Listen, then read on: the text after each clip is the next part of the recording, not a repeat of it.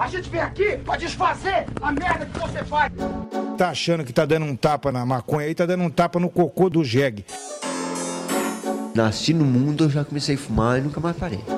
Seu maconheiro! Seu merda! Show!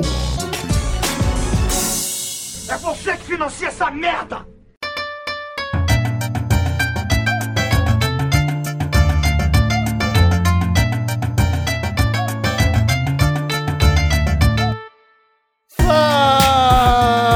Meu povo! E estamos começando mais um TH Show ao vivo, direto da twitch.tv barra TH Show Podcast, transmitindo na radiorape.com com distribuição para todas as plataformas de podcast desse mundão maravilhoso. Aqui quem fala é Igor Seco, comandando essa web bancada canábica junto com ele, meu grande amigo, pai de planta, Marcelo Nhoque. Ah, ô, Igor Seco, boa noite, como o senhor está? Boa tarde, bom dia, Igor Seco, boa madrugada, tudo bom aí? Tudo bem, cara, eu tô sempre bem. E você, tá bem? Tá bem, cara? Já deu bom Tô tarde, show. noite. Eu tô show Deve demais, tá eu tô muito show. Tá hidratado? Bebeu água hoje? Eu, não, beber água eu bebo sempre, hoje eu comi feijão. E tu sabe como é que eu fico quando eu como feijão? Caramba, Eu tô cheio de energia. um pirãozinho de feijão é bom, né? Comeu um pirãozinho hoje ou foi só feijoada mesmo? Ah, eu fiz feijão novo, Igor. O pirão é quando o feijão tá indo pro saco. Aí tu diz, não, não, não, não vai pro saco não. Você tá errado. Eu não vou mais continuar essa discussão, porque você já tá errado. Tá? Só pegar um feijão Pirão novo de e fazer feijão pirão. É um dos melhores alimentos que existe e ele pode ser feito com feijão novo, com feijão velho, com feijão cru.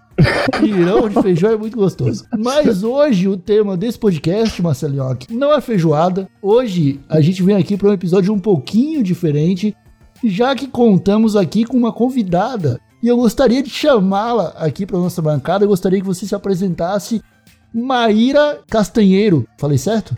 Salve, salve, galera. Maíra Castanheiro, isso mesmo, falou certíssimo. É isso aí. Sou Maíra Castanheiro, mãe de Maria Alice, professora, historiadora, escritora, tradutora. E vim hoje falar sobre o Diário de uma Mãe Conheira, para dizer principalmente que é um livro histórico, primeiro livro da história do Brasil, onde uma mulher mãe fala de si, sexo, drogas e rock and roll, porque as mães também usam droga e também trepam. Começamos assim. É isso aí. É uma, boa, é uma boa sinopse do livro.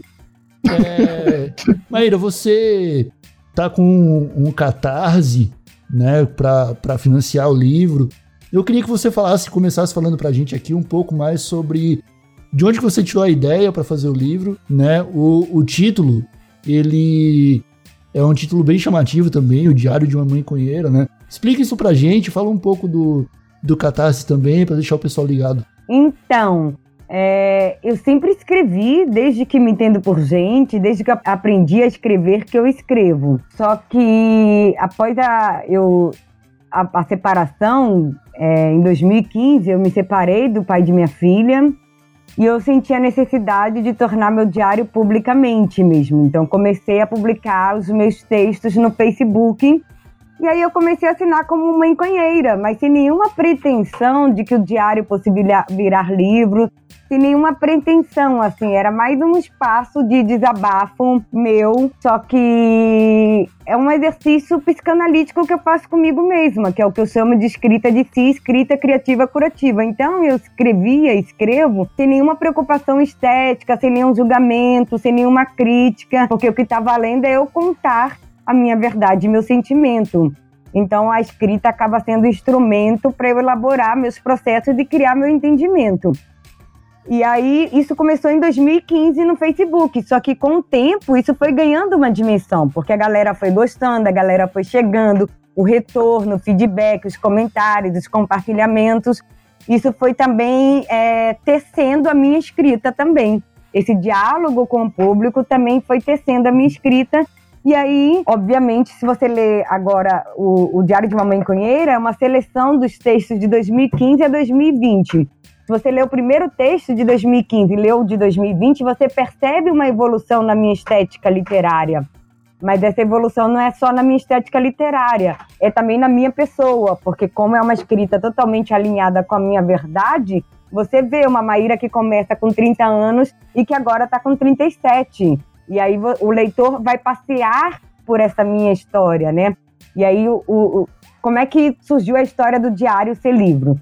Então, eu comecei em 2015 a publicar no Facebook, foi ganhando visibilidade, tendo um certo alcance.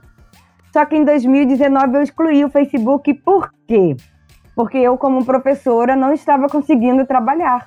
Muitas escolas me demitiram ou não me admitiam porque via que eu tinha essa página no Facebook, Diário de uma Mãe Cunheira, e chocava. Vai, como assim? Vai ser professora, mãe, as escolas, não, os pais vão reclamar, vão querer te demitir. Aí, em 2018, eu vim trabalhar, eu vim morar em Santa Catarina, em Florianópolis, e aí eu, na condição de ACT, que é admissão de contrato temporário, fui dar aula no estado. E aí, trabalhei em, três em quatro escolas estaduais. Três escolas estaduais me denunciaram na Secretaria do Estado de Educação, na época da eleição do Bolsonaro, por causa dos meus textos. E eu nunca usei os textos em sala de aula. Só que o que acontece? Minha aula era muito boa, muito diferente, os alunos se interessavam e me achavam no Facebook, por mais que eu não falasse disso. E aí eles gostavam dos textos e sempre isso dava uma repercussão nas escolas. E aí toda a vida que as escolas vinham conversar comigo e tudo, eu sempre era tão constrangedor que eu chorava, eu não conseguia me impor. Eu uhum. sempre chorava muito.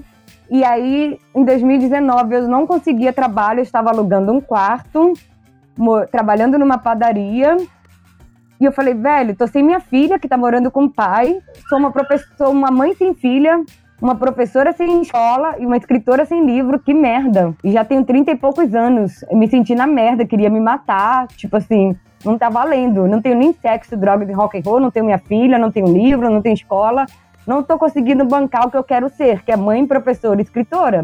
Uhum. Abandonei dois mestrados, eu falei, olha, nada tá dando certo, então vou excluir essa página para ver se eu consigo alguma coisa. E aí, dito e certo, eu excluí a página do Facebook, consegui uma escola para dar aula, consegui passar no mestrado e lancei meu primeiro livro independente, que se chama Para Maria Alice. E nesse livro são cartas que eu escrevi para minha filha ao longo dos seus primeiros sete anos.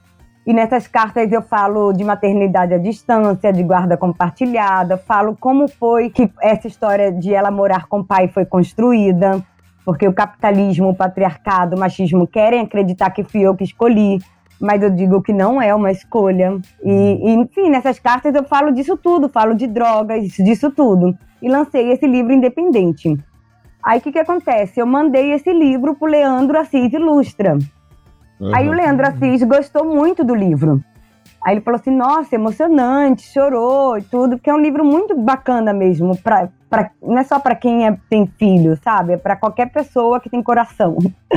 Pode crer. E aí ele falou assim: nossa, eu falei assim: olha então, Leandro, eu escrevo Diário de uma Mãe Conheira desde 2015, isso foi ano passado, já estamos em 2020, eu já tenho bastante material. Tô a fim de publicar ele livro também. Aí o Leandro falou: manda alguns textos para eu ler. Aí eu mandei os textos pro Leandro, ele adorou. Aí eu mandei pro editor, que é o Lobo, o editor da Molos Comics. Uhum. O Lobo adorou e fechamos contrato. E aí lançamos o financiamento coletivo no dia 18 de fevereiro. E esse financiamento coletivo vai até 9 de abril. E esse financiamento coletivo é para que esse livro seja real, para que ele aconteça. Uhum. E nisso, durante o financiamento coletivo, o livro está em pré-venda. E aí, por que é interessante participar da pré-venda? Porque você está apoiando este projeto e aí você ganha 20% de desconto. Durante o financiamento coletivo, ele vai estar tá custando R$ reais e após o financiamento coletivo, ele vai estar tá custando R$ reais. O livro são mais de 224 páginas verde verdade, capa dura, ilustrado, colorido, altas edições, edição de luxo mesmo. E pela editora Molos Comics. E ainda seu nome vai para o agradecimento no livro. Então você vai estar fazendo parte desse projeto histórico, porque é o primeiro livro na história do Brasil mesmo de uma mulher mãe falando de sexo, drogas e rock and roll. Eu sou uma grande leitora, sou formada na literatura beat, na poesia marginal e sempre li muitos homens, Jack Kerouac, Bukowski, Burrog, que falam, contam suas experiências de sexo, drogas e rock and roll. Mas a gente não conhece mulher falando disso, porque, e ainda há muito tabu. e ainda uma mulher, mãe e professora, nossa, é um lugar muito romantizado ainda na nossa sociedade machista patriarcal. Falar, é, publicar esse livro agora em carne e osso, em papel, é para mim uma resposta muito grande que estou dando. É uma realização pessoal, mas também é um ato político. Hum. Eu acredito muito na potência política da publicação deste livro, porque eu não estou sozinha, eu não sou a única mãe conheira nessa história. Hum. E tem várias, sabe? E a gente precisa publicar nossas narrativas sobre nossas perspectivas, construir também essa história, né? Acho que também contribui muito, acho não, eu acredito, afirmo que contribui muito para o debate da legalização da maconha, para o debate antiproibicionista, anticapitalista, feminista, enfim, tô falando muito aqui, né? não, não. não, quando eu quando estava falando, eu tava pensando, quando falou de publicar, de publicar teus textos a partir de 2015, falando sobre maternidade, maconha, vida sexual, eu pensei na repressão que tu poderia ter sofrido nos comentários do Facebook. Depois, quando tu falou sobre criação à distância, que a Maria Alice tudo junto, já de acordo com a nova, o novo acordo ortográfico, é, tu, tu, criou ela com a guarda compartilhada, à distância. Isso aí é uma coisa que talvez a sociedade julgue ainda mais, né? Porque o comum é os filhos ficarem com a mãe, né? Quando é o contrário, normalmente é colocada automaticamente a culpa na mãe. E quando é fica com a mãe, a culpa não é do homem, já fica com a mãe sempre. Então é, é toda essa construção, toda essa evolução do, do Diário de uma Maconheira, eu acho muito irado e acho, como tu fala aqui, tu escreve de peito aberto, sem papas na língua, tu vai falar sobre, sobre tua vida mesmo, né? Sobre o teu ponto de vista isso é irado. Mas me diz, tu sofreu realmente no Facebook e na vida muito, muita repressão? Por conta do, da maconha e da criação Sim. fora do convencional, né? Talvez. Eu tô toda fora do lugar, né, velho? Sou a mãe que não tá com a filha, ainda fala de sexo e drogas. Então... Que lugar? Que lugar? Esse lugar não existe, né? Esse, esse é o problema. A gente acreditar que esse lugar existe que torna tudo errado. Né? E aí, o pai de Maria Alice, ele, ele tem uma crueldade muito subjetiva comigo. Essa história minha e da minha maternidade, ela é muito foda, porque assim, ele é um pai que cumpre suas obrigações, cumpre suas funções, mas para isso ele limita a minha maternidade. Em abril vai completar dois anos que eu estou lutando pela, na justiça pela guarda compartilhada. A minha proposta é guarda compartilhada, tá lá no processo. Eu falo aqui, tem nenhum, tem nenhum peso na consciência, porque tá tudo no processo, é tudo documento. A minha proposta é guarda compartilhada, ele não aceita, tá na justiça. E aí, no processo, ele anexou prints dos textos do diário de uma conheira, onde eu falo de maconha com minha filha. Ou seja, para me desqualificar mesmo como mãe. Então, por isso que eu falo, esse diário já me fechou tantas portas, como professora, como mãe, como mulher, que publicar ele tem essa importância política, além de ser um tapa na cara mesmo para muita gente, sabe? Uhum. Então, assim, pela primeira vez eu tô tendo uma porta aberta, porque já me fechou muitas portas e muita gente já falou: Maíra, olha só, você tá trabalhando numa padaria, tá sem tua filha, tá longe de tudo que você quer fazer. Tem certeza que é isso que você quer? Você insiste em colocar seu nome, dar cara a tapa, você tá se arriscando. Só que, mano, eu nunca quis entrar no armário, não consigo. Sabe? Tipo, eu falei, gente, mas não é por aí, não vai ser entrando no armário que eu vou conseguir. Qual então, a, tua, relação, a tua relação com a maconha é longínqua? Fuma bastante tempo. Então, eu venho de uma família assim, meus pais, meu pai e minha mãe, ele, meu pai era da poesia marginal no Rio de Janeiro e minha mãe da poesia pornográfica, isso em plena ditadura militar. E aí eles casaram e foram para Salvador se conectar com o movimento dos poetas na praça e eu nasci em Salvador. E com dois anos e meio fui para o Rio. Então, assim, em 1996, o Globo Repórter fez um especial sobre maconha e o meu pai foi um dos três entrevistados fumando um morrão fumegante. Entendeu? Mas... Então, meu pai era um ativista canábico. Então, eu tenho essas duas referências e experiências na minha vida muito presentes, porque meu pai sempre teve uma relação saudável com as drogas e um ativista canábico. E minha mãe, após a separação, sofrendo todo o drama da separação e do machismo mesmo, ela se afundou nas drogas, virou uma dependente química e passou a vida inteira se internando. E foi até para eletrochoque que minha mãe tomou. Então, foram duas experiências muito presentes na minha vida, assim, uma muito positiva e uma muito negativa. E, assim, eu fui experimentar maconha aos 18 anos. Meu pai e minha mãe sempre fumaram e cheiraram na minha frente, eu sempre vi, entendeu? Aos 18 anos eu experimentei, Aos 20 eu fumava socialmente e somente aos 22 que eu virei maconheira mesmo de fumar todo dia e de comprar maconha. Então, assim, porque esse debate sempre foi muito aberto na minha casa. Hum. Mesmo tendo essa experiência negativa da minha mãe, como tinha uma experiência do meu pai mais de boa, e meu pai sempre conversou muito com a gente, então eu sempre tive muita informação sobre. É, isso aí é, é- é- o, não é ideal, né, que as crianças tenham um contato o tempo todo com pais usando drogas na frente delas, pelo menos é o meu ponto de vista, né. Quando meu afilhado tá aqui em casa, por exemplo, eu evito acender um beck perto dele, porque, sei lá, eu acho que é mais costume. Mas, ao mesmo tempo, eu acho que ter um contato e a informação, o livre diálogo dentro de casa sobre as drogas é o que faz você, por exemplo, que teve contato a vida inteira, só experimentar depois dos 18 anos e só depois de, dos 20 entender que aquilo ali fazia bem pra você de alguma forma e passar a ser a rotina, sacou? Eu acho que isso é muito importante. É, queria voltar no, Igor. no- queria voltar no assunto do Facebook, pode falar. É, eu queria comentar sobre isso que você tá falando, assim, tipo, eu como mãe e como educadora de professor, eu sou, eu, eu sou, eu faço é, historiadora e pedagoga de edu- criança, eu digo sempre assim, gente, é informar os limites, não impor os limites, sabe? Informar os limites. Então, é, é assim que eu ajo com a minha filha para tudo. E assim, nós, na sociedade em geral, temos muitas referências das pessoas usando álcool e usando cigarro, que são as drogas lícitas. E muitas vezes a gente tem referências positivas de pessoas que fumam cigarro e tomam álcool e é de boa. Não é todo mundo que toma álcool que vai ficar violento, que vai ficar chato, que vai ficar agressivo. Tem várias pessoas que ficam de boa mesmo, né? Que fica alegre, fica massa. E a gente tem essas referências presentes na nossa vida.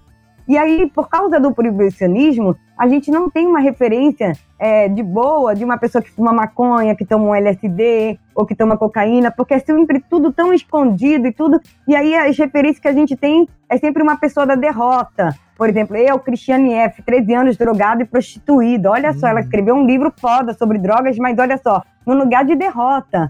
E eu não tô nesse lugar. Eu não tô nesse lugar. Eu tô num lugar que eu trabalho, estudo, me cuido, sabe? Eu tô num outro lugar. Não tô nesse lugar da derrota por conta das drogas, entende? E assim, minha filha sabe quando eu uso LSD. Eu vou fazer uma trilha com ela e tô tomando uma água com gota de LSD e ela sabe disso. E ela vê como eu me comporto. Então a minha filha já tem uma referência de uma pessoa como é o efeito de um LSD, de como é o efeito da maconha, porque ela vê a mãe usando. Mas ela nunca ela- mas ela já sabe, por exemplo, que a mãe não gosta de álcool e tabaco. Sabe? Tipo assim, Aham. Ah, eu fiquei mais aliviado agora em saber que há esse contato com a sua filha. Eu achei que o pai da criança tinha, tipo, isolado ela da. Não, não. A gente tem super contato, assim, tipo, ela vem sempre pra cá, fica três meses, daí vai pra lá. Só que é, não é igual, porque ele acaba decidindo quando ela vem, quanto tempo ela fica. Aham. Eu tenho minha maternidade mesmo limitada, senão não tava na justiça e foi ele que colocou na justiça Ah, mesmo. Entendi. É, o que eu ia falar do Facebook é que eu fico triste dele ter te trazido essa exposição ruim e atrapalhado seu trabalho, sua vida profissional. E fico feliz de você ter deletado, porque você deletou numa época boa pra deletar o Facebook. né? Chegou 2019 ali, eu acho que todo mundo com um pouquinho de neurônio na cabeça devia ter deletado o Facebook. Eu não sei porque que eu ainda tenho. É, você, Pois é. onde que você estudou? Você falou que é historiadora. Onde que você. A faculdade eu fiz é, em Cachoeira, né? É, fica a 110 quilômetros de Salvador, Bahia, Universidade Federal do Recôncavo da Bahia. Depois que eu me formei, eu fui morar no México com meu o pai de minha filha, é, foi meu professor na universidade. Aí ele foi fazer doutorado no México, fui junto com ele, Maria Alice nasceu lá. E aí quando nós voltamos em 2015, voltamos para Bahia. E daí foi quando eu me separei e comecei todo esse Ah, drama. Eu falei, aí comecei a publicar no Facebook esses textos. ah, e você Assim, mas- tomou peiote no México? Não, tá aí, olha, não quis tomar nem... coisas que eu nunca usei, peiote e cogumelo. Eu no México eu tava numa fase assim que eu só queria usar o LSD mesmo, sabe? LSD e a maconha são meus principais é, instrumentos mesmo, assim, tanto de divertimento, de autoconhecimento, de prazer. Às vezes eu só quero curtir, às vezes eu quero escrever, às vezes eu quero trabalhar alguma coisa em mim, mas às vezes é só curtir mesmo. Eu uso bastante, mas curiosamente nunca tomei peiote nem cogumelo. Tu, tu citou o Bukowski, né? Que era um cara podrão, que era idiota com todo mundo, beberrão, mal tinha responsabilidade, e, e há um certo respeito literário em, em torno desse, dessa figura. e tu E eu gosto acredita. pra caralho dele. Eu também, eu, eu também, eu também gosto pra caralho. Li muita coisa já. Só que há um respeito generalizado. Quase todo mundo respeita esse cara, tirando quem não gosta dele. Isso. Aí quando alguém me fala assim, nossa, Maíra, você não acha que tá se expondo demais? Eu falo, mano, você lê Bukowski e você tá me dizendo isso? É, isso aí. e eu não, eu não conheço teus textos, não tive a oportunidade de ler. Eu tava olhando. Abri, cheguei a abrir o blog, que tem todos os textos, né? Tem, tem tudo abertinho, tudo certinho. E, não mas tem eu, eu acredito. no blog, não. Não tem Não, tem alguns não. textos, né? Tem alguns textos. Só né? alguns, é. Quer que eu... Posso ler um, então, pra vocês? Pode ler um. À vontade. Eu vou ler um. Essa foi a última vez que eu cheirei cocaína. E aí, quando eu falo assim que foi a última vez que eu cheirei cocaína, não é que assim eu decidi parar de cheirar cocaína. Nunca tive essa decisão na minha vida. É porque malandro não para, malandro dá um tempo, né? então, não é que eu decidi parar, eu simplesmente cheiro quando eu tenho vontade. Só que como cocaína é realmente uma coisa muito difícil de você encontrar com qualidade, quase nunca eu cheiro por causa disso. Porque a gente é muito difícil saber a procedência e tudo. Mas eu não tenho nenhum problema com a cocaína em si. Meu problema é isso, com a qualidade dela, que por causa desse proibicionismo a gente não sabe nem o que, que tá cheirando. Mas daí eu vou ler esse texto e ele tem bem o ritmo de cocaína mesmo, tá? Porque escrevi nesse onda. Querido diário, às vezes eu sou aquela que se tranca num pequeno apartamento perdida na cidade, tentando acreditar que as coisas vão melhorar. E junto a uma amiga cheiro por 12 horas e era coca da boa. E só por isso. E o exercício de falar e escutar por 12 horas sem parar me faz também entender muitas coisas. E quando percebi, já eram 10 da manhã e eu não queria desmarcar a terapia, nem o salão e nem a reunião. E apenas escovei os dentes, lavei a cara, bebi água e caminhei 10 minutos. E cheguei num outro apartamento e recebi abraço, carinho e amor. Alinhei meus chakras e fiz reflexologia podal, acupuntura e a onda do pó foi passando suave na nave. Comi arroz com feijão. Já eram duas da tarde e fui para o salão e dormi por uma hora deitada no sofá. E os outros clientes deviam pensar que eu era mesmo uma junk louca e quis cantar maluco, beleza bem alta e desafinado, mas me calei. E o cabeleireiro se atrasou. E eu cansei de ser sexy. Desisti do salão, peguei mais um bundão e, cheiro de dendê adentrava pelas janelas do buzu e era 4h20 e eu sem poder fumar um. Dentro de um buzu, eu não aguento e desço para comer uma carajé com caruru que ainda rola no vermelho e eu amo caruru e diz que come quiabo não pega feitiço, vai ver, é isso mesmo. Cheguei agora em casa e só vim pensando em tudo que falei, escutei, andei, caminhei, alinhei, tem que ter dendê. Pensei nos meus chakras bloqueados e no meu equilíbrio e eu ainda não dormi. Acordei segunda às 10 da matina, já são terça, 18h32 e vou andar da Maralina até o Rio Vermelho para uma reunião do chá das 4h20 com uma galera muito massa, fumar uns becks. E o tempo todo eu penso que devia andar sempre com caneta e papel na mão, penso em várias coisas, o tempo todo o tempo passa e eu só penso em escrever. Como visto que não tenho da coca, tenho da escrita e penso nos beats, no meu pai, na minha mãe e porra, Hoje eu senti saudades pra caralho do meu pai, de até sentir o cheiro, e me sinto muito próxima a meu pai e minha mãe. Percebo que tudo que eu quero é cuidar de minha pequena, acolhê-la e protegê-la. E busco isso na força de minha mãe, que puta que pariu! Eu ainda preciso dizer pro mundo quanto minha mãe é foda. O quanto ela, o quanto eu admiro e o quanto ela me ensina sobre vícios, superações, bipolaridades, amores, intensidades, suavidades. E hoje, ainda que eu não tenha dormido e comi pouco, mas teve dendê, eu me sinto bem suave na nave My World. Enquanto alinhava meus chakras, pensei no fato de estar no mesmo lugar que ele, separados por alguns andares. Quis tocar a campainha e combinar algo como sexo e amizade. Só que não. E vida que segue, segue o baile, certo pelo certo. Não sei pra onde estou indo, mas sei que estou no meu caminho. Vou ali numa reunião e volto já pra dormir. E hoje o dia não vai ter pontuações, revisões, porque hoje o dia Just Beat. Salvador, 7 de novembro de 2017, às 18h44. Então, então é isso aí. Quem, quem julga, eu nunca vi ninguém julgando muito o Bukowski por, por ser loucão. É mais por. É mais uma idolatração do que um julgamento. Bukowski, ele não é julgado, né? Ele é, Não é? interpretado. Né? É, é, di- é diferente. Ele é genial. Ele é genial, né? É, Isso ele faz nunca ser li, genial. Eu nunca li, eu nunca li. Eu acho que eu tenho um livro aqui em casa pra te prestar, hein? Acho que é mais fácil começar pelo livro da Mãe Conheira, cara. O Diário da Mãe Conheira. É isso aí. Isso. Vou ler quem escreve em português, o Bukowski. Não sei escrever o sobrenome dele. É, o Bukowski é o sobrenome. Não, eu sei que o sobrenome dele é Bukowski. Só que eu não sei escrever Bukowski. Como é que escreve Bukowski? Não Sabe quero sim. saber. Não quero saber. O Google tá aí, pô. O Google tá aí pra isso. Pô, ô, Maíra, mas uma coisa que a gente pergunta pra todo mundo que chega aqui e que tem essa facilidade de poder se abrir, poder falar da- do- do- das drogas que usou, das experiências. Você já passou algum perrengue? Você falou, velho, não, não preciso mais passar por isso, não tô mais interessado e, e nessa parada, tipo, Então, eu, eu falei no início pra vocês que eu não bebo álcool, né? Que eu sou zero álcool.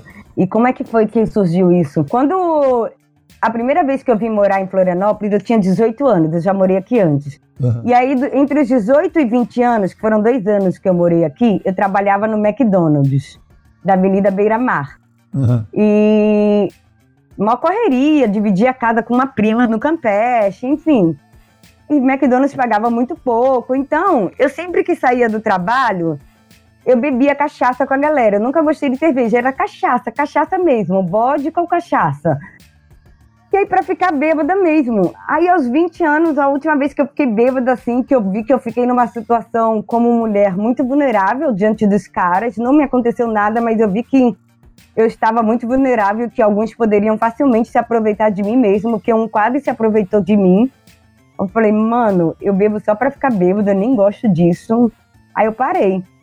Aí eu conheci o LSD, aí mudou minha vida. eu encontrei Jesus, assim, aos 20 anos. Foi, parei o álcool e conheci o LSD. Eu falei, olha só, uma coisa muito mais saudável. E eu, não- pelo menos, eu nunca saí do meu eixo com LSD a ponto de me sentir vulnerável ou de esquecer o que eu tô fazendo, ou de achar que eu tô fazendo merda, sabe? Eu- E eu, uso LSD com muita constância. Desde os 20 anos, eu tenho 37, são 17 anos de uso de LSD que eu uso quase toda semana, ou pelo menos uma vez por mês. Então, Eu assim, vou- eu uso com muito. Eu vou reformular minha pergunta pra você, então. Mas daí, peraí, eu queria falar da coca. Eu já tive uma bad de coca. Eu já tive bads pesadas de quando o pó acabar, e aí eu começo a chorar, que a vida tá uma merda, que tá tudo muito ruim, que não sei o que, que bababá.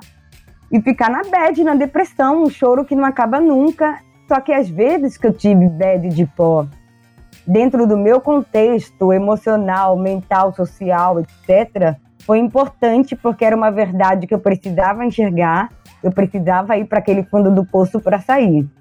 Eu consegui. Nem todo mundo consegue. Aham. E eu sei, e aí eu na onda do pó consegui entender minha mãe, eu falo assim, "Ah, minha mãe não tem condições de passar por essa emoção, porque ela realmente só se afunda. Eu não vejo que tô na merda e falo, é disso aqui que eu tenho que sair. Uhum. Mas aí isso é muito pessoal e intransferível, né? Aham.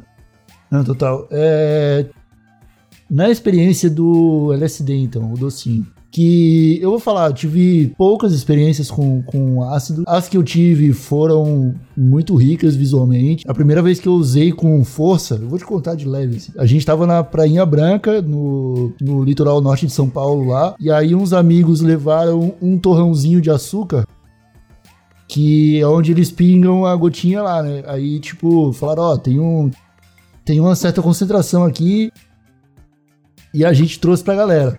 É forte, então 10 pessoas vão tomar essa água aí que a gente vai misturar e todo mundo vai ficar legal. E aí, beleza, a gente misturou na garrafinha d'água, na época que podia compartilhar essas coisas ainda. Tomamos aquela aguinha com torrozinho de açúcar, todo mundo tomando. Esperamos meia hora, não deu nada. Esperamos uma hora, não deu nada.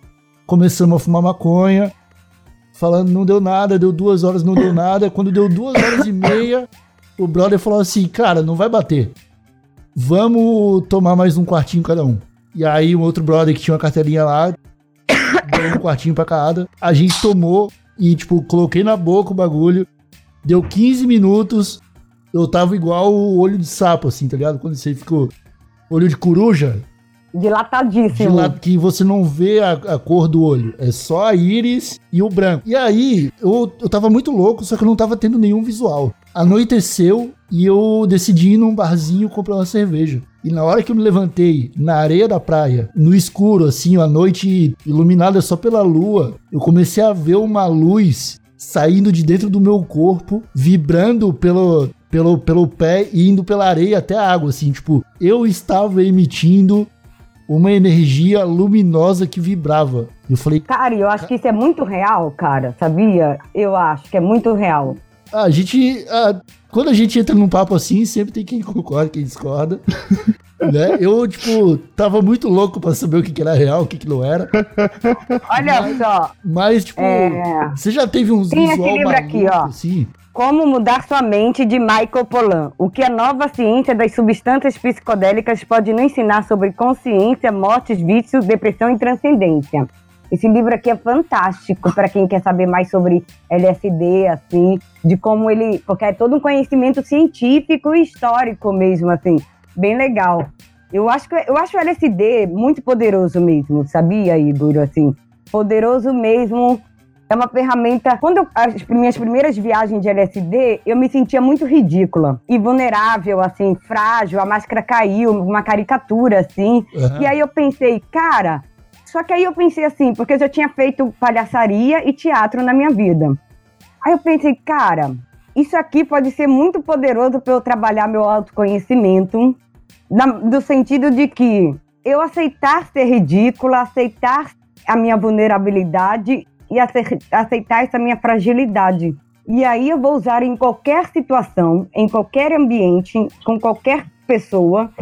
E, e, e aí eu tenho que buscar o conforto em mim.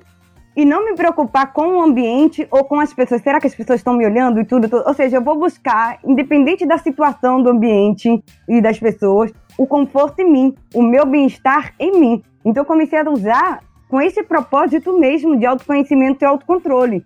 E te digo que hoje, 15 anos usando, porque eu parei um tempo por causa da gravidez e da amamentação, de usos muito constantes, que, cara, eu acho que eu realmente tenho um nível de autoconhecimento, autocontrole sobre mim, que eu me sinto bem feliz e plena, assim, sabe? Tipo, nossa, me- de me conhecer em diversas situações, sabe? De saber como eu vou reagir, como eu vou lidar. Aham.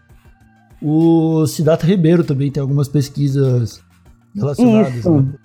E ele é um cara Tem. que hoje, pra mim, ele é um dos ma- maiores intelectuais vivos do Brasil, assim. Um, tipo, o cara Isso. é ninja, né?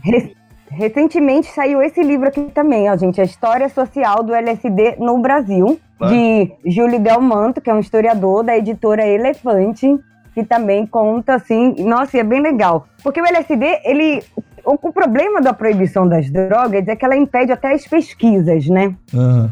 Então, por exemplo, como eu sou mãe conheira, muitas mães vêm me perguntar se é de boa fumar maconha na gravidez, na amamentação. E quando eu fiquei grávida, me surgiu essa questão. E agora, velho? Fumo ou não fumo, né? Porque né, não, é- não decido mais só por mim. Tem um outro ser aqui que eu sou responsável por este ser. Tudo que eu ingiro vai para este ser, né? E aí eu comecei a pesquisar sobre maconha na gravidez. E foi muito difícil. Isso era 2012, quando eu fiquei grávida. Foi muito difícil porque a maioria das pesquisas relacionavam mulheres que, além de fumar maconha, também fumavam cigarro, também usavam álcool e também cheiravam cocaína, outras substâncias. E o meu caso, eu só fumava maconha. Eu Falei, ah, velho, não uso álcool, não uso cigarro, tipo. E aí, não tô me achando nessas pesquisas. Aí eu encontrei uma única pesquisa de uma inglesa chamada Melanie Dreher, que ela pesquisou por 20 anos quatro gerações de mulheres jamaicanas que só usavam maconha. Só que a pesquisa dela, ela fez com o próprio bolso, porque ninguém quis financiar, e aí ela diz que tem toda uma questão da indústria farmacêutica mesmo, que não se interessava em financiar a pesquisa dela. E nessa pesquisa, ela constatou que não há é zero danos dessas mulheres jamaicanas, quatro gerações, tanto na amamentação quanto na gravidez, só fumavam maconha e não há nenhum dano mesmo para as- as crianças. E a, a pesquisa que as páginas de conhecimento canábico, de conteúdo canábico, é, divulga também. Então, para as mães que estiverem escutando isso, pais também que estiverem escutando isso, se preocupando com essa questão, sugiro dar uma, um Google nisso. Aqui no Brasil é muito complicado porque a gente ainda tá atrasado em várias etapas. E tipo, o, ainda existe no Brasil, por exemplo, uma discussão sobre haver controle para prescrição de CBD, saca? E no Canadá, no, no- nos Estados Unidos e na Europa, a galera já usa CBD como suplementação alime- ali- alimentar. O bagulho já deixou de ser uma substância exclu- exclusivamente é, medicinal, saca? Aqui no Brasil, a gente tem tanta coisa pra passar ainda, tipo, mesmo observando exemplos, mesmo buscando pesquisas de fora, sempre que a gente se deparar com um médico e o cara segue o que tá sendo o que tá acontecendo, o que tá sendo feito no Brasil. Não há um debate honesto sobre saúde, né? Porque quando a galera fala de proibição das drogas, o argumento é saúde. Não há um debate honesto sobre saúde, né, gente? Porque se a gente tivesse um debate honesto sobre saúde, nem existiria Coca-Cola e miojo. Fala sério, entendeu? Tipo assim, que debate honesto sobre saúde é esse? E assim, um debate sobre a legalização também, tipo, tem países que fazem suas legalizações, mas é uma legalização ainda meio proibicionista, porque quer limitar o consumo também do usuário. E ninguém limita o consumo de Coca-Cola, gente. O que, que tem que limitar agora o consumo de maconha? É isso aí. Você só pode fu- fumar tanto por, sabe? Ainda continua numa lógica proibicionista, de certa forma, entendeu? Você limitar o quanto que tu vai usar, quando numa sociedade capitalista do consumo, que não limita em nada o consumo, aí quer limitar a maconha? Aham. É loucura. Ô, tu, voltando no LSD e na cocaína também. O lance, eu, eu já usei LSD muitas vezes. E, tinha uma, e também tem uma história muito bonita, tipo a do Igor. Que uma vez eu tava na praia. Ô, meu, eu lembro que eu tava pensando assim, ó. Pô, parece que eu tô conectado com tudo, tudo, tudo. E é muito irado, né? É A conexão com o mundo, assim, com a natureza, com a Você olhar água, pra o uma vento. árvore, cara, e ver as folhas da árvore balançando, tipo, todas elas, tá ligado? Tipo, Aham. é, e- e- isso eu acho foda, isso eu acho foda, porque você, tipo, É que a gente vê a vida, a gente vê de fato É. uma biologia acontecendo, né? Um olhar muito biológico a mesmo. gente Não, eu- a lógica da natureza. Não, mas eu lembro que eu cheguei na beirinha da água, assim, ó, antes da água chegar, né, na, num- numa praia, né, tinha ondas, e eu lembro que o meu pé tava assim, ó, pé desnudo, né, meu pé tava peladinho, sem chinelo, assim, e, e a onda veio, e quando chegou bem pertinho, você fez assim, ó, pim, e voltou, cara. Aí eu, oh, não acredito, tá tudo... Não, mas eu, eu, que- eu queria falar da puta merda, o Da todo da cocaína? qualidade da cocaína, da, não, da qualidade da cocaína, pra mim o LSD muitas vezes não bateu por conta da qualidade também. E cocaína, É, o cocaína não tem ideia do que é colocado na cocaína. Cocaína deve ser a droga mais perigosa de tu usar hoje em dia, porque pode ter tudo ali, tá ligado? E o compromisso com o cliente não existe muito, né? O lance da maconha ainda a gente consegue ter um visual e cheiral muito é muito presente, né? Mas nessas drogas aí que eu nem sei muito bem como funciona o LSD. Eu já ouvi Não, histórias da galera. Nhoque, Não, é, é um, não, eu tô ligado que é um, é um líquido. É um líquido, né? Mas pode estar em forma de papel, em forma de gel. Não, mas aí é pingado, né? alcohol. É- ele é pingado Sim. no, num lugar que vai absorver Mas e vai dá manter. pra ali saber facilmente o LSD, dá pra saber facilmente se é puro ou não. Tipo, em Florianópolis, na Green Power, você compra um produto chamado Erlit e lá pra, pra testar a pureza do LSD. E o LSD, ele nunca pode ter cheiro, cor, sabor, nada. Se tem algum sabor, ah, ele tá amargo, não sei o que, já não é, É. LSD puro, entendeu? Então, Não, eu sempre comprei eu- de fontes puras, assim. Eu Agora, cocaína é odeio difícil mesmo saber a, a anfetamina, porque enchem LSD de anfetamina, né? Eles enchem de anfetamina LSD. E uma coisa que eu não curto é ficar agitado. Eu tomo um café, às vezes eu tomo muito café e já fico puto, porque eu tô muito Mas agitado. é que a maioria das vezes a galera tá vendendo N-Bone como LSD, ou então Dala como LSD, Ah, faz, entendeu? faz um bom tempo, própria- seis anos, eu acho que A não. própria molécula do LSD, ela exige um controle maior no Brasil, né? Porque o clima tropical úmido quebra o- a- a- as propriedades da parada, né? Então é muito mais E um fácil... LSD puro é muito delícia, gente. É, Não, não, eu tomei na sim. Europa e era outra viagem. Eu só tinha tomado é, N-Bone no Brasil, assim. Tipo, tirando essa Ai, vez não, da praia gente. que o brother pingou na... Arrumaram um brother que Na tinha pingado no torrãozinho da, de açúcar lá. Tirando essa vez, eu só tinha usado o N-Bone. E aí eu não gostava também. Eu não gosto, tipo, pô, eu tenho problema cardíaco, cara. Eu não gosto de nada que acelere o meu coração, porque senão me dá uma pira de que eu vou morrer do coração. Eu não tô rindo do teu problema, eu tô rindo do que é real, né, meu? É, é Tá- uma, é, Pô, tá é uma sentado- vibe muito ruim. É, tu tá sentado no sofá, doidão, sei lá, vendo um filme, vendo Matrix. Que é uma vibe, né? Você vê um filme.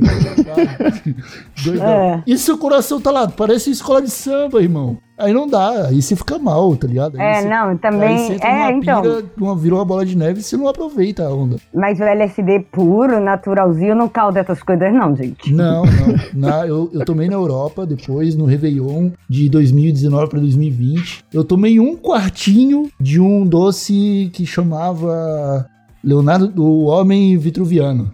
Caralho. Que era, cara, era uma cartela que o brother levou e era, o- era o quadro do. aquele desenho do Da Vinci, tá, saca? Peguei Aham. um quartinho daquilo, botei na boca e fiquei 12 horas tomando água. Fiquei super hidratado, cara. Cheguei em casa pra dormir, É, fechei o olho, calminho, tranquilo, olhando pro teto assim, fechei Não o tem olho. ressaca, o teto se né? abriu, assim. Aí eu dormi. Foi muito legal. não tem ressaca, você fica por amor, suave. Aham. Pô, mas não é uma droga que incentiva as pessoas a serem saudáveis?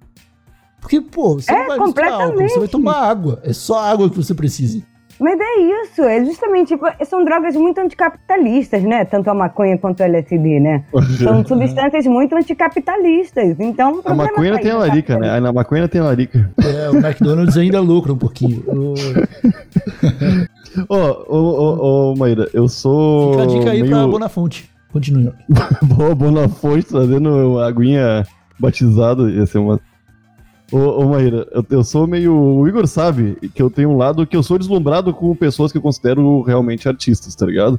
E tu veio de um berço artístico e muito sofreu por talvez não deixar esse teu lado artístico escondido e deixar ele aflorar, né? Deixar ele ter vida. Isso eu acho irado. E tu, pô, teu pai e tua mãe, os- ambos produziam coisas em épocas terríveis, coisas que eram, eram vistas pela sociedade com, com temor, né? Tu, obviamente, tem influência deles e de, outro, de out- outras pessoas também que são contra a cultura, né? Que são mais underground, assim. E eu acho isso irado, mas tem mais algumas referências pra, pra ti, assim, que tu acha muito foda, que sejam mais desconhecidos? Porque Bukowski todo mundo, todo mundo conhece, né? Mas deve ter mais É, gente. então, isso que eu ia dizer, assim, a minha formação literária mesmo é muito beat mesmo e muito beat masculina. É, e aí Bukowski, Jack Kerouac, Borrog são minhas maiores referências. E agora, já depois dos 30, que eu comecei a buscar autoras mulheres. E aí, tipo, me identifico muito com a Virginia Woolf, os ensaios dela, e porque ela pauta muito é, essa questão da mulher ser escritora, que ela fala que a mulher escritora precisa de um teto todo seu para escrever, porque geralmente a mulher escreve no intervalo, enquanto cozinha, enquanto lava, enquanto cuida do filho, ela não tem tempo de, por exemplo, ficar seis horas se dedicando só para escrever aquilo, porque ela tem todos os cuidados domésticos, da maternidade, que não, nem lhe permite esse tempo mesmo de criação. Então, que a Virginia Woolf fala isso já no final do século XIX, início do século XX. Então, mas é, eu cresci com essa formação bem masculina mesmo, assim, não falo isso que é verdade. E agora que eu tô buscando, depois dos 30, buscando outras referências. Fernando Pessoa também é minha grande referência. Fernando Pessoa, assim, eu sou muito apaixonada por ele e por Pablo Leminski, para falar um pouco mais de literatura brasileira. O Leminski é foda, né? É, Rubem Fonseca, eu sou fã, assim, tipo, fã do Rubem Fonseca mesmo. E é isso. Isso eu gosto muito de literatura russa também. Muito de literatura russa. Gosto muito de história em quadrinho. Muito da, da contracultura mesmo. Eu. Uma professora minha falava que o pessoal russo só escrevia coisa tão boa porque tava no meio do frio. Então ela. cara, é incrível a literatura russa pra ela mim. é falava que no calor a gente não produz coisa inteligente. Ela, ela falava.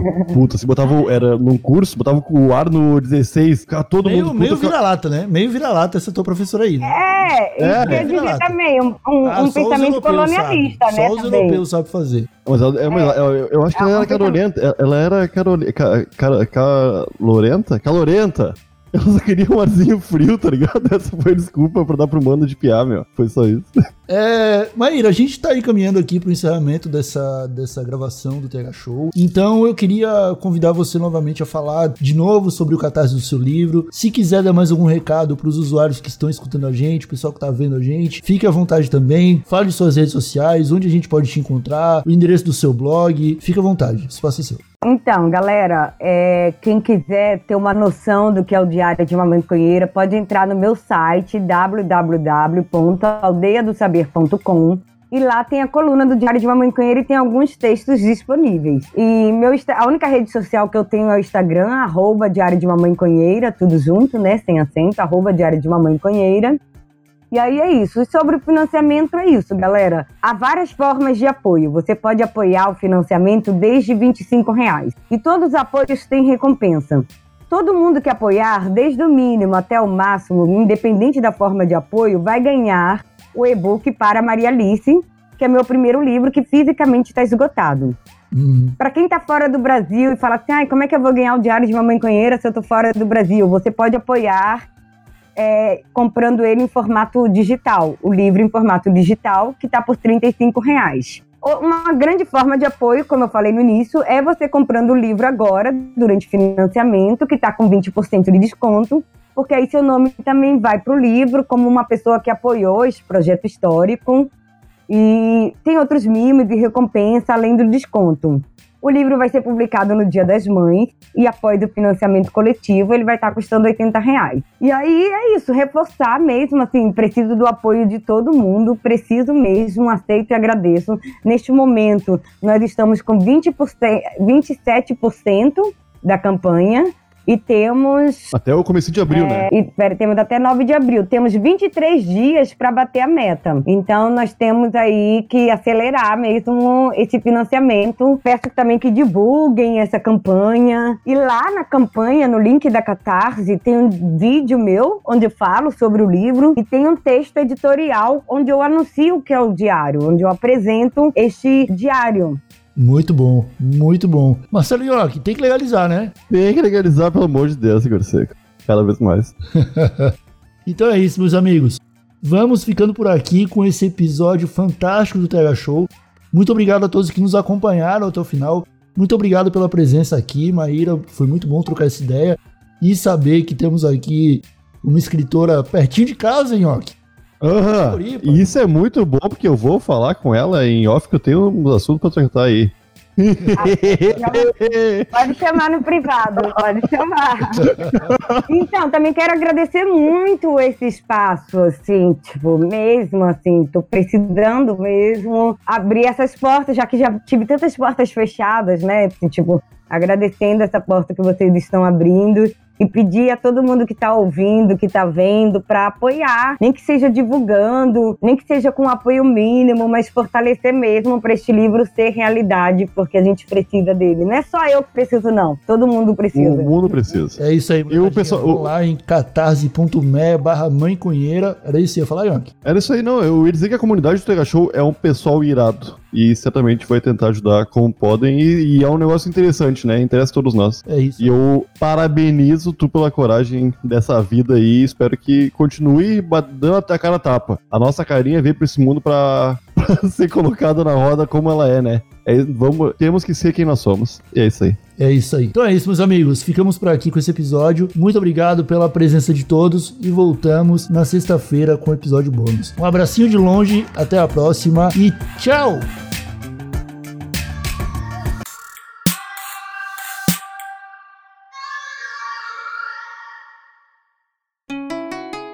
Rádio Hemp.